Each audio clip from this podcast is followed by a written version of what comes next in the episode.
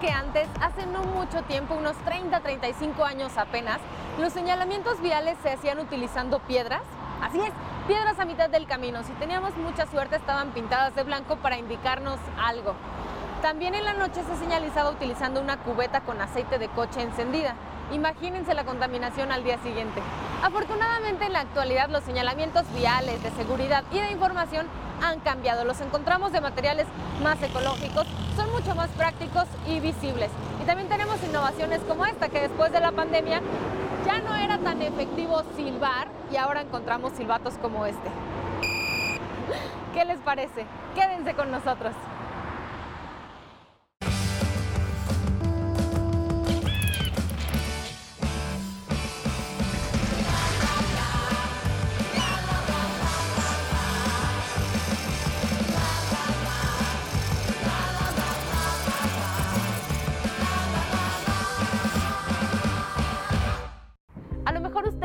Notado que en las clínicas, en los hospitales, en algunos consultorios se encuentran contenedores especiales para, chequense, esto lo acabo de aprender, para infectocontagiosos y punzocortantes. Estos tienen que ser contenedores especiales y el ingeniero me estaba explicando por qué. Pues porque factores principales que deben contener es que no deben tener metales pesados para cuando se incineran y que tienen que tener unas características de ser herméticos que sea muy difícil que se lleguen a abrir una vez estén llenos para que no se recuperen, que esporádicamente alguien sin conocer bien la norma lo hace.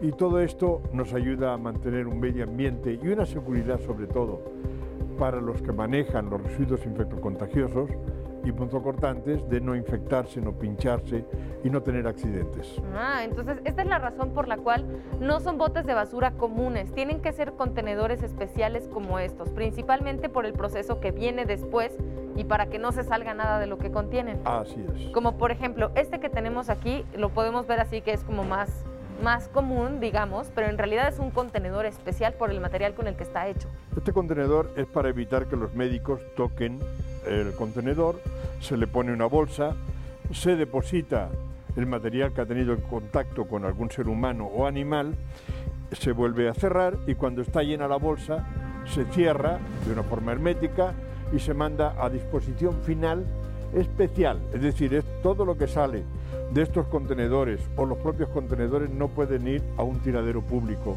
normal. Tienen una disposición final que está regulada por Semarnat y por la norma 087. Que nos comentaba que se incineran en algunos casos. En la mayoría de los casos se incinera, ¿Por, eso no debe contener metales pesados, porque es la forma más económica de matar todos los patógenos que pueden haber, Todas las, bacterias, etcétera, ya que hay bacterias que aguantan temperaturas hasta 300 grados. Entonces eh, es muy difícil eliminar todas esas bacterias si no es con el sistema de incineración o sistemas químicos más complicados y caros. Mm, ok, entonces la incineración es importante en cuanto a los contenedores, por eso su material tiene que ser especial. Y aquí tenemos también otro contenedor que a mí me, me, llama mucho la atención, no solo por el material, como ya lo platicó el ingeniero, sino también por la forma y porque chequen, está hecho para algo en particular. Así es, este contenedor en esta parte se llama desactivador de agujas, donde el médico, después de haber inyectado a alguien, eh, mueve la aguja, la mete en esta canal, la desenrosca, la empuja hacia la izquierda, la deja caer y luego aquí tira el émbolo sin que toque el contenedor ni nada con sus manos para que luego no pueda causar una infección a algún lado, ya que debe ser eh, lo más estéril posible la manipulación de estos objetos. En el caso de que es una prueba de sangre, se activa aquí, se le empuja, cae la aguja y luego el émbolo se tira en este espacio y esto cuando está lleno se eh, debe tapar con estos, eh, con estos eh, pestillos que lleva aquí y es imposible ya poderlo abrir o muy difícil poderlo abrir y esto ya tiene que ir a disposición final especial, como digo, generalmente incinerado. Ok, y, y si nos damos cuenta, todo el contenedor dificulta muchísimo que se vaya a salir alguna aguja, que se salga algún otro material. Debería ser imposible. Es, ajá, es imposible prácticamente que se salga de aquí, entonces es completamente seguro. Pero además de este tipo de contenedores que el ingeniero me estaba platicando, ustedes son los diseñadores de los contenedores y sus materiales también, encontramos estos que los hemos visto, por ejemplo, en las clínicas veterinarias, en los hospitales, en fin. ¿Estos para qué son, ingeniero? Pues estos son, por ejemplo, para placentas y eh, líquidos, estos contenedores. Estos son para sangre, principalmente, y como todos, pues una vez se ha puesto una placenta o, una, o algún líquido que haya contenido sangre, un algodón líquido, se cierra y se debe de incinerar también. Ah, de hecho aquí tienen estos contenedores la leyenda que nos indica que no son reutilizables. Aunque podemos ver que se ven súper resistentes y de un material muy bueno, no son reutilizables. ¿Por qué, ingeniero? Porque si fueran reutilizables, las bacterias que quedan adentro generalmente del algodón o de lo que haya tocado, eh, podría volver a infectar la zona, un quirófano, un consultorio de un médico o al propio médico o al paciente. El material es el mismo, es polipropileno de alta densidad eh, sin metales pesados. virgen, todo esto sí que tiene que ser virgen. No permite la norma 087 utilizar materiales reciclados porque podrían ir contaminados ya. O sea, sí, sería como sobrecontaminación. Así es. Y también nos explicaba, ingeniero, que por ejemplo este contenedor requiere de una bolsa, pero tampoco se trata de una bolsa cualquiera, es una bolsa especial. Así es. La bolsa se debe hacer con polietileno de media densidad o de baja densidad y el cual debe ser con unas características determinadas. No puede ser reciclado y no debe contener metales pesados. Por lo tanto, son bolsas especiales que se identifican con el signo de peligro y que además eh, de ninguna manera se pueden reusar. Es decir, también se tienen que incinerar eh, después de haber estado llenas, se tiene que llevar un confinamiento especial donde al día o a los dos días se incinera y desaparece todo, se convierte en cenizas. Fíjense qué importante, estos prácticamente también son accesorios de seguridad pero de otro tipo. No estamos hablando de seguridad médica, seguridad biológica. Esta norma es una de las pocas en este tema que se han implementado de una forma muy bien hecho en, México, ya que eh, el gobierno eh, se ha esforzado porque se aplique de una forma adecuada en hospitales, consultorios y demás. Además, en los últimos tiempos que hemos vivido, los últimos años, sabemos la importancia de contener perfectamente los materiales infectocontagiosos. ¿no? La pandemia, si algo nos dejó, también es como esa conciencia. Absolutamente. Y naturalmente los médicos, enfermeras saben el peligro que hay, lo importante que es tener las zonas eh, limpias de estos patógenos y entonces ellos también hacen un gran esfuerzo en utilizar este tipo de elementos. Claro, el material adecuado. El material adecuado.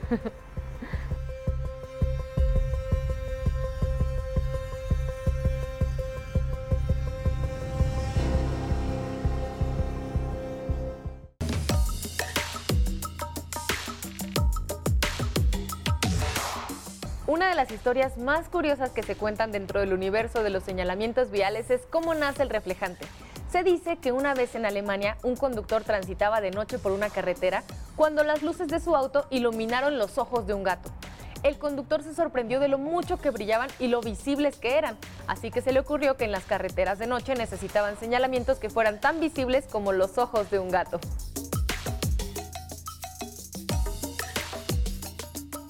Así como existe la señalización específica para los interiores, encontramos otras en el exterior que nos indican lo mismo, códigos de conducta, nos restringen el paso. Entonces es importante que la conozcamos, que la tengamos muy en cuenta porque se trata de nuestra seguridad y la de todas las personas. Exactamente. Como dices, la misma señalización que manejamos, mucha de esa se rige también para el exterior. Esta señalización para el exterior de la que te hablo se rige por una norma que está marcada por la Secretaría de Comunicaciones y Transportes, en donde nos indica que debemos seguir ciertas características también. Las señales son de lámina, son eh, preparadas para el medio ambiente y estas cuentan con reflejantes en diferentes grados para que se puedan ver, grado ingeniería, grado diamante, alta intensidad. También se clasifican eh, restrictivas, preventivas, informativas y de obra. Estas de obra son súper importantes porque en la calle encontramos en muchos lugares en donde hay movimientos por, por obra como tal. Y puede ser tanto una obra chiquita como quitar un árbol, como puede ser una obra en construcción, eh, a lo mejor hacer un puente. Sí, que implique maquinarias. eh, Exactamente. Y que es un conjunto de riesgos, tanto para los automovilistas como para los peatones. Entonces, estas señales, tanto horizontales como verticales, nos sirven precisamente para señalizar y prevenir accidentes desde antes de una obra. Esta señalización la podemos poner eh, desde un kilómetro antes hasta 300 metros antes de llegar al punto de enfoque, es decir, el punto de la obra. ¿Y cuáles son las características de este tipo de señalización de obra? Aquí tenemos un montón de Sí. elementos que a lo mejor a veces no sabemos que tienen una función específica, pero sí la tienen, ¿cierto, Angie? Claro, cada uno de los productos está pensado para prevenir eh, cada uno de los riesgos. Hablábamos, por ejemplo, de la señalización de obra. En la señalización de obra contamos eh, con, trafi- con trafitambos o con, trafi, o con traficits como estos, con conos, que tenemos una amplia gama de conos para prevenir, ¿Todos los conos son para lo mismo? eh, hay conos que utilizamos básicamente para la señalización en obra y otros conos que utilizamos, por ejemplo, para la señalización en estacionamientos, en escuelas, en espacios más pequeños. Contamos con barreras como, como esta, que es la que utilizamos para la señalización de obra. Se pueden rellenar ya sea de arena o de agua, porque en el momento en que algún coche pierde el control y se pudiera estampar en alguna obra, este lo detiene, hace el trabajo de la reducción de velocidad. Entonces, además de señalizar, eh, protege a los trabajadores dentro de un área. Y nosotros contamos con una línea muy amplia para esas barreras, en diferentes tamaños, en diferentes formas, en diferentes colores. Eh, las manejamos con reflejante o sin él, porque hay obras que se trabajan en la noche. Estos son trafitambos para prevenir el paso, para prevenir y para marcar el espacio que debe respetar el coche y el que debe respetar el peatón. Y a partir de esto también contamos con barricadas, como por ejemplo de este tipo de barricadas, Véanlas. Ajá, que son las que también podemos utilizar para señalizar el espacio entre los peatones. Nos brincamos los espacios cuando hay alguna obra o cuando eh, hay un área restringida entre autos y, y peatones, nos atravesamos y esto es lo que nosotros utilizamos para eso. Contamos con aditamentos luminosos para aquellos que se necesite de señalizar en la noche. Sí. Y este señal- señalamiento luminoso lo manejamos eh, con alimentación en baterías y con alimentación solar. Eso está muy bien porque además reduce costos y ayuda a la ecología. O sea, nuevamente buscan siempre como estas soluciones. Y en este tipo de, de trafitambos y de señalización de obra, yo veo que también hay otros colores, Angie, como azul, amarillo. Mira, manejamos básicamente en la obra, en la señalización para obra, se maneja en color anaranjado. Para la señalización vial, como un pedido especial, eh, lo manejamos en color azul y en color amarillo. Además, te decía que contamos con una, eh, con una gama de productos que nosotros le llamamos inteligentes. Esta gama de productos cuenta con, con señalización luminosa o señalización de mensajes. Contamos con trafitambos que cuentan con luz propia de alimentación solar. Eso quiere decir que no tienes que cargar con la lámpara, sino cargas con el solo con el trafitambo ¿Y se tiene su solo? propia luz. La- contamos con toda una gama para la, te, te digo, para cubrir las necesidades tanto de día como de noche, tanto para la señalización urbana como para la señalización en carreteras.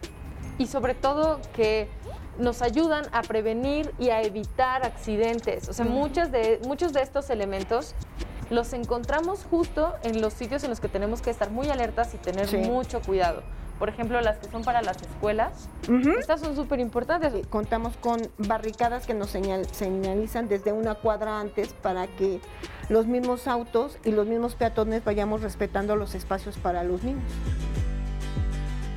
Y asimismo encontramos reductores de velocidad, ¿no? Que también nos indican aguas, aquí adelante tienes que bajar la velocidad, o sea, tienes que ir más lento, a lo mejor hay una escuela, a lo mejor es un cruce peatonal, a lo mejor después viene una curva peligrosa. Los reductores de velocidad los conocemos perfecto. Exactamente. De, de, hecho, antes los conocíamos como sistemas de vibradores. No sé si los recuerdas que antes se hacían con botones metálicos y que lo que hacían es que cuando pasaban los coches, precisamente el movimiento hiciera que se frenara.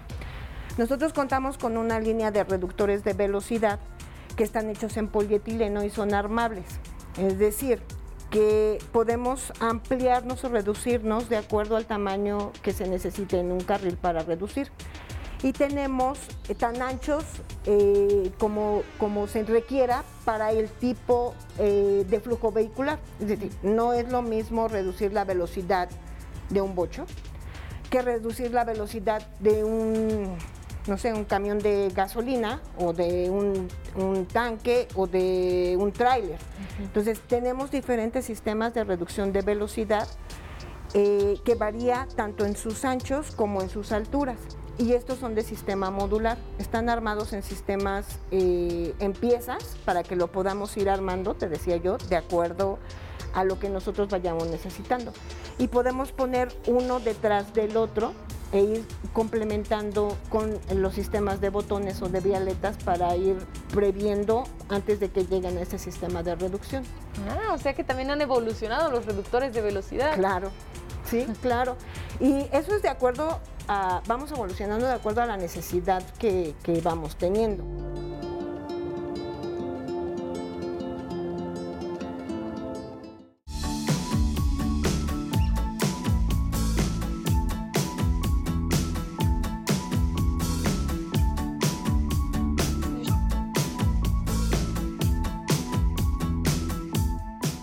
Estos son canalizadores y estos los encontramos en las agujas de entradas y salidas en las carreteras, por ejemplo. Y eh, con estos armamos en varios, en puntas, para que puedan eh, ver la señalización desde antes. Si alguien pierde el control y su coche llega a uno de estos, como el material es tan noble, se llama poliflexi, no hace daño al coche, pero además lo ayuda a amortiguar el golpe de alguna manera. Estos los puedes encontrar en las carreteras en color blanco, armamos muchos, en donde nos ayudan a canalizar esas puntas de las agujas. Estos básicamente los utilizamos de la misma manera, pero en estacionamientos, en zonas vehiculares de más bajo perfil, de más baja velocidad podemos utilizar este tipo de canalizadores. Se fijan al piso, igual que estos, y de igual forma van y regresan la señalización es básica en todos los niveles, por lo tanto, nosotros hemos ido adecuando de acuerdo a las necesidades de cada área y de cada espacio.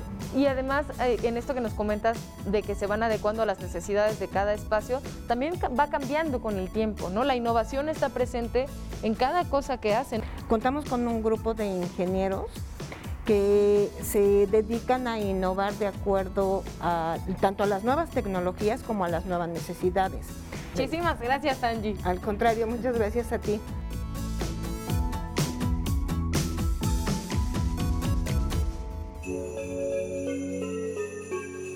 No sé si ustedes se habían puesto a pensar que probablemente todos los accesorios y los señalamientos de seguridad están íntimamente relacionados con los contenedores para basura y sobre todo los que fomentan el reciclaje y la ecología.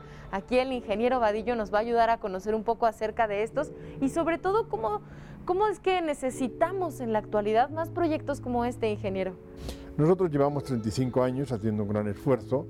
Hemos creado más de 400 productos diferentes para reciclar, los cuales están caracterizados porque cada producto tiene una aplicación diferente. Hay productos para un bosque, hay productos para una ciudad, para una zona moderna o para una zona rústica. Entonces todo esto nos ayuda, por un lado, a utilizar el, contenedor adecuado. Y por otro lado, que el costo de esa aplicación, porque no cuesta igual un contenedor de 1000 litros que uno de 50 litros, sea adecuado para el proyecto que se tiene. Este es para gasolineras, por ejemplo, que lo habrán visto en prácticamente casi toda la gasolinera. todas. Ese lo diseñamos nosotros hace 32 años con Pemex para que fuera un, identificado que fuera para gasolineras, debe llevar, debe sacarse y debe llevar adentro, que aquí no lo, no lo lleva ahora, un contenedor metálico porque al ser una gasolinera, si se incendiara este contenedor porque alguien tirara una colilla, no se incendia el bote. Todo el fuego queda contenido dentro del contenedor metálico. Entonces, cada contenedor tiene una característica muy definida, como estos, por ejemplo, para pilas, ¿no? Aquí tenemos este contenedor, que aquí es para tirar pilas de botón que quedan en la parte alta del contenedor, que aquí hay una separación. Y aquí se echan las pilas, que ellas son grandes. Eh, las pilas es un gran contaminante, por ejemplo, las pilas que ahora se están poniendo tan de moda de litio son altamente contaminantes que una pila puede llegar a matar hasta 50 personas. Entonces, una pila de reloj puede matar hasta 50 personas. Entonces todo esto es muy importante, reciclar, separar y luego darle la aplicación que tiene que dársele. Y sobre todo reciclar. El litio es muy importante reciclarlo. O que esto tenga un confinamiento final, que por ejemplo lo entierran de tal forma en contenedores de plástico que una vez enterrados pueden estar 200 años eh, hasta que se desactivan los productos que realmente pueden hacer daño al, ser humano. Es importante poner atención en todo esto para saber qué hacer con los elementos, porque hay otros elementos que son mucho más fáciles y son muy cotidianos que podemos reciclar, como el papel, el cartón, y también precisamente tienen aquí, un contenedor especial para eso. Aquí podemos depositar papel, esto lo habrán visto en los aeropuertos seguramente, papel, y aquí se tiran generalmente las latas de aluminio donde, eh, y PET, las botellas de PET, y la característica es para empezar a separar y que todo esto vaya a un confinamiento eh, determinado y adentro lleva dos contenedores, uno para latas y PET y otro para papel. Casi todo nace de alguna necesidad que algún cliente se acerca a nosotros para decirnos, tengo este problema, ayúdame a solucionarlo. Si nosotros vemos que realmente el solucionar ese problema ayuda al medio ambiente, invertimos, fabricamos el molde, si hace falta compramos la máquina y hacemos todo lo necesario para producir ese producto y sacarlo al mercado. Tenemos la esperanza que algún día todo esto en México se utilizará y ayudaremos mucho al medio ambiente y a la mejora de lo que estamos viendo, de las afectaciones que hay con el calentamiento global y demás. Que el producto realmente sea amigable con el medio ambiente, sea amigable con el lugar donde se ponga y que además cueste barato comparado con los productos que se puedan traer de otro país, incluido China. Ingeniero, ¿y cuál es el material más utilizado en la mayoría de estos productos que nos acaba de mencionar? En la mayoría de los productos lo que utilizamos es polietileno, eh, que es un producto muy amigable y el cual permite reciclarlo 5, 10, 15 veces, incluso cuando ya no se puede utilizar en máquinas convencionales, nosotros tenemos un sistema muy especial que lo convertimos en topes de estacionamiento o en canalizadores para ciclopistas, que lo utilizamos hasta la última etapa que podría tener un plástico. Cuando ya no es reutilizable en otro tipo de máquinas, nosotros lo utilizamos. No, la mayoría del material lo compramos, eh, aproximadamente el 80% del material que utilizamos es reciclado y el 20% es virgen.